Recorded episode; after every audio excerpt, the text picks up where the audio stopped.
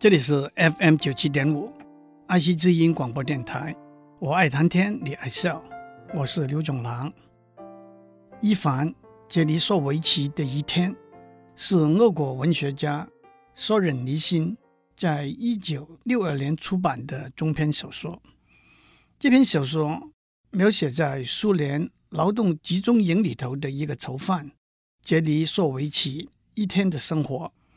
苏联在斯大林年代有一个庞大的劳动集中营系统，政治犯、异议分子、间谍、叛徒和各式各样的罪犯，许多根本没有经过审判，就被送到劳动集中营去关起来做苦工。估计在斯大林统治下的二三十年，曾经。被关在劳动集中营里头的人数有好几百万。索尔尼辛因为在写给朋友的信里头批评斯大林，被关了八年。这本小说描述的是他自己的经验，在劳动集中营里头的日子是漫长的、矮板的，一举一动都受到完全的约束，生活条件很差，吃不饱。穿不暖，和外界差不多是完全隔绝。索尔尼辛经由杰里索维奇在劳动集中营过的一天，描述了这种生活。他选择了典型的一天，也可以说是平淡的一天，没有大事，没有意外，当然不可能有任何的惊喜。一连串微不足道的小事发生过。就会忘记发生过，还会再发生，一片模糊的、无尽的灰色。但这也正道出了劳动集中营里头的囚犯无望无助的感觉。这也许正是被囚禁在劳动集中营里头巨大的折磨。在劳动集中营里头，一个人失去了在空间活动的自由。他生存的空间限于宿舍、饭堂和工地。一个人也失去了在时间里头活动的自由。他生命中的十年、二十五年被剥夺了。他必须在早上五点钟听到钉锤敲打在一段烂铁条上发出来的声音的时候起床。不按时起床是会受到惩罚的。还有一而再、再而三的点名数人头。杰里索维奇说：“早点名那段时间是最难忍受的，黑暗、寒冷、饥饿和面临的一整天的苦工。早点名的时候，还得被搜身，在囚衣底下，不许穿老百姓的便衣，更不能偷偷把面包带在身上，因为。”这是逃跑的准备。从宿舍去工地要清点人数，进入工地要清点人数，离开工地回宿舍要清点人数。这一天一共四百六十三个人进入工地，离开的时候发现少了一个人，重新再清点，到处去找。原来一个家伙在修护工厂躲起来打瞌睡。他被找出来，人人喊打。为了他，许多人被剥夺了半个小时的自由时间。离开工地的时候，不许夹带任何东西，但是每个人都会想办法夹带一点碎木破片，回到宿舍里，可以夹到炉子里头烧火取暖。在劳动集中营里头，有饭吃就是一件大事。麦片、大白菜、小鱼，还得靠运气，看拿着勺子负责分饭那个人给你一大勺还是一小勺。勺子在大锅的上面扫过，还是伸到锅底去掏上来。不过，在零下二十度的天气里头，一碗热的大杂烩就是莫大的享受。对一个囚犯来说，除了睡觉之外，早餐的十分钟午餐的五分钟，晚餐的五分钟，是唯一属于他自己的时间。不管天气怎么冷，杰里索维奇一定要郑重其事的把帽子脱下来吃饭。他用他自己的汤匙，用完之后抹干净，藏在靴子里头。吃鱼的时候，他会好好吮吸鱼的骨头、鱼头、鱼尾、鱼鳞、鱼眼睛，都不放过。他认为，即使是最简陋的食物，狼吞虎咽是一种浪费。一小口一小口的吃面包，带来是一份满足的感觉。一口热汤带来全身的温暖，这就是一个囚犯珍视的片刻。在劳动集中营里头，和外界是几乎完全隔绝的。每人每年可以写两封信出去，收两封信进来。杰里索维奇七月寄过一封信出去，十月才收到回信。寄一封信出去，就像把一颗石子丢到一个无底的深潭里头去，丢下去往下沉，没有回音。何况你能够写什么呢？你不能够讲你在干什么。你敢描写监督你那些干部是怎样的一副嘴脸吗？每年收到了两封信，也传递不了什么消息。他的太太描述他们在村子里头过的生活，但是杰里索维奇也只是看得半懂不懂。他的太太告诉他，村子里一个新兴的行业，用手工描绘地毯上的花纹。他说：“等他出来之后，也许可以从事这种工作。被关在劳动集中营久了，连明天要干什么都不会去规划，更哪里会想到被释放以后要干什么？而且，好像从来也没有听到有人监禁期满被释放的例子。艰苦的生活里头，每个人还是想尽办法。”用生活过得好一点点。杰里索维奇帮人家缝手套、补衣服，赚一点小钱。当他在工地发现一段断了的锯片的时候，他冒着被单独囚禁十天的危险，把它捡起来带回去，因为这段锯片可以用来修鞋子，赚点小钱，可以借给别人吃香肠。别人总不好意思不分你一小片香肠吧？这样的一把刀，就是钱，就是食物。当他知道另外一个囚犯可能有食物的包裹寄进来的时候，他就自愿替他去排队占位置领取包裹。这样他会备上一两块饼干、一小片香肠，能够省下来一点钱，就可以去跟别人买一点香烟丝。要不然，看着别人抽香烟，也许别人会赏你一口；要不然，把烟屁股捡起来，也可以抽上一两口。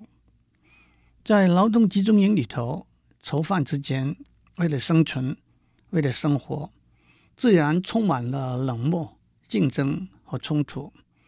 但是这里头看不出仇恨，看不到暴力，依然有一丝慷慨和一点同情。能够分享一根香烟、一片饼干、一张旧报纸、两句无可奈何的俏皮话，可以争、值得争的东西也实在不多。一整天下来，杰里索维奇满足地躺下来睡觉。他不再埋怨，他只有一个“我会撑下去，我会撑过去”的理念。这一天更是没有一片乌云。差不多可以说是快乐的一天。他的运气不错，没有给单独囚禁，因为他们这一队人没有被派到离集中营特别远的地方去做苦工。吃中饭的时候，他还顺手牵羊多吃了一碗。他在工地上建筑的一道墙还做得不错。他偷偷的把捡到的一段锯片带了回来。帮了收到食物包裹那个人一个忙，也买了香烟来抽，就和这一天那样差不多。他一共过了三千六百五十三天了，那是十年，因为在十年里头有三个闰年，多了三天。杰里索维奇是被判十年监禁的，到底这是不是他在劳动集中营最后的一天呢？还是他算错了？还是那只是他的幻想？就让读者们自己去预测吧。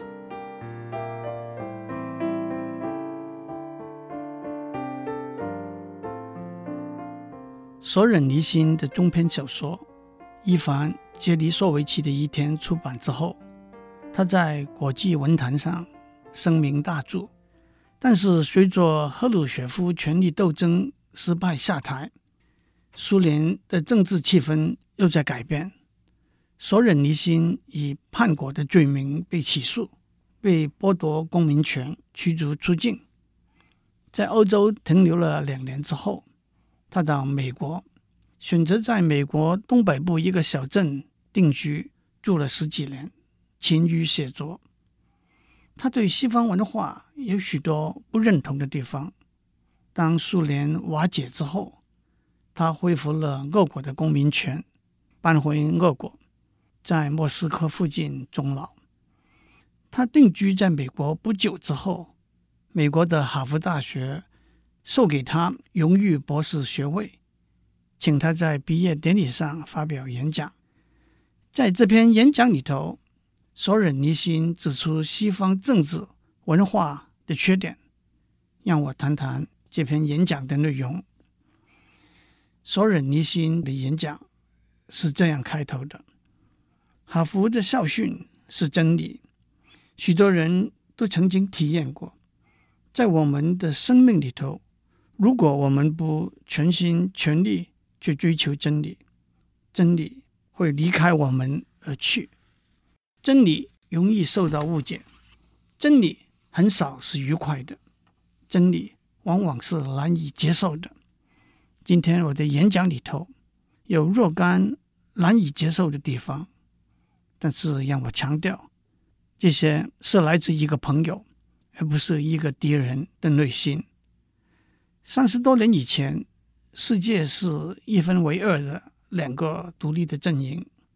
以美国为首的西方国家和苏联为首的共产主义国家，但是从十八世纪欧洲殖民主义的扩张到二次大战以后美国的壮大，不免带来一个天真的想法：也许全世界不同的国家和地区都会朝着西方的模式和制度走，那么世界会变得一致，对立可以消除。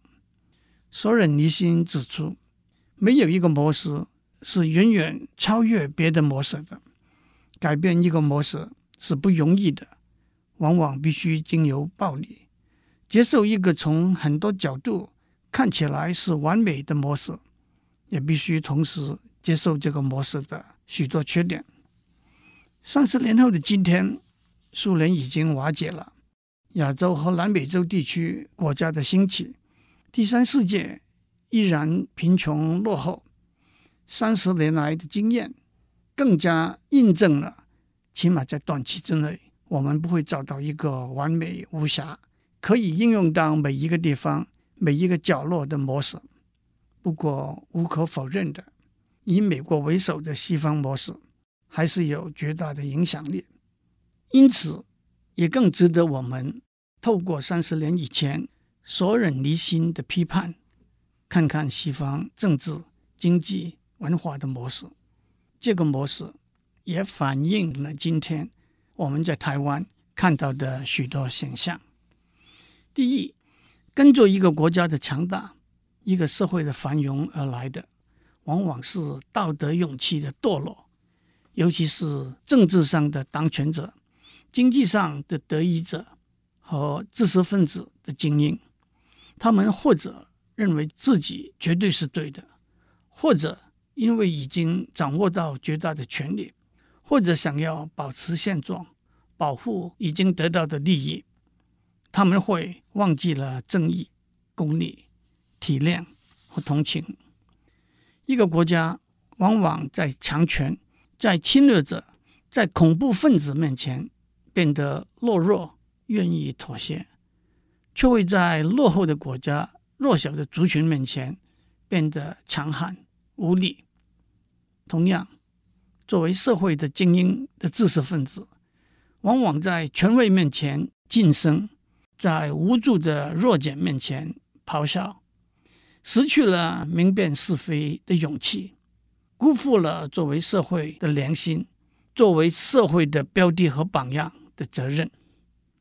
第二，西方的政治和经济理念是政府是为人民服务的，人民应该有无限的机会和空间追求快乐、幸福。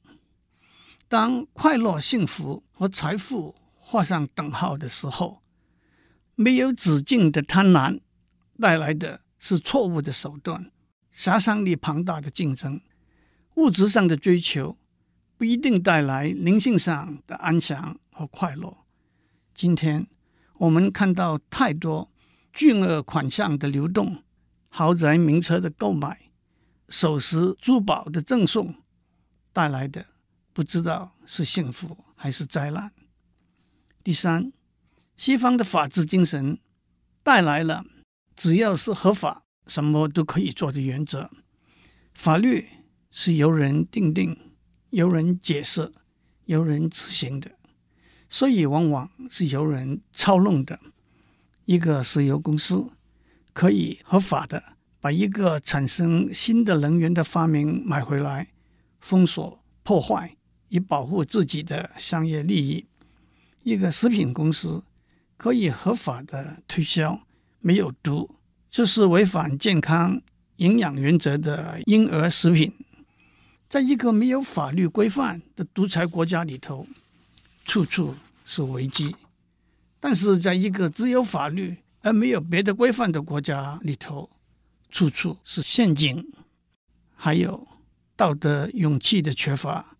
往往就是用法律来做挡箭牌、遮羞布，合法的谋杀、合法的贪污、合法的诽谤，中外的例子比比皆是。第四，没有限度的自由，包容了不负责任的自由和破坏性的自由，在繁荣法治的西方社会里头，犯罪率往往远比贫穷。人民得不到法律保护的社会还要高，媒体的自由更是一个严重的例子。在言论自由和人民有知道的权利的前提之下，媒体忘记了、放弃了他们的道德责任。一个有高度的言论自由的社会，并不完全等于一个有独立思考能力的社会。随波逐流，赶时髦。西瓜靠大边站的媒体是没有尽了第四权赋予他们的责任的。索忍尼辛在一个集权主义的制度之下成长，受到迫害，最后被放逐流离。但是他在西方社会定居下来不到几年之后，他看到西方社会的许多缺失，他不认为当时，即使是今天。西方的社会模式可以囫囵吞枣、照单全收的应用到不同的国家和地区，但是这只是一个消极性的结论。在不同的历史、地理、文化背景之下，不同的国家和社会允许会有不同的政治、经济、文化模式，但是他们有一个共同的。最大公约数，那就是人性，是同情怜悯的心怀，是不屈不挠的勇气，是不受约束的独立精神，是超乎物质灵性上的满足的追求，是宏观和远见。这个最大公约数必须弥漫在一个可以持续的政治、经济、社会模式里头。当我们谈到我们今天身处的繁荣、进步、民主、自由的社会的模式的时候，我不禁回到杰尼索维奇在劳动集中营里头的生活，那是何等不同的生活模式。但是在那里头，我们也隐隐约约的看到我上面讲的最大公约数：追求人性的真、人性的美，不是时空环境可以限制和改变的。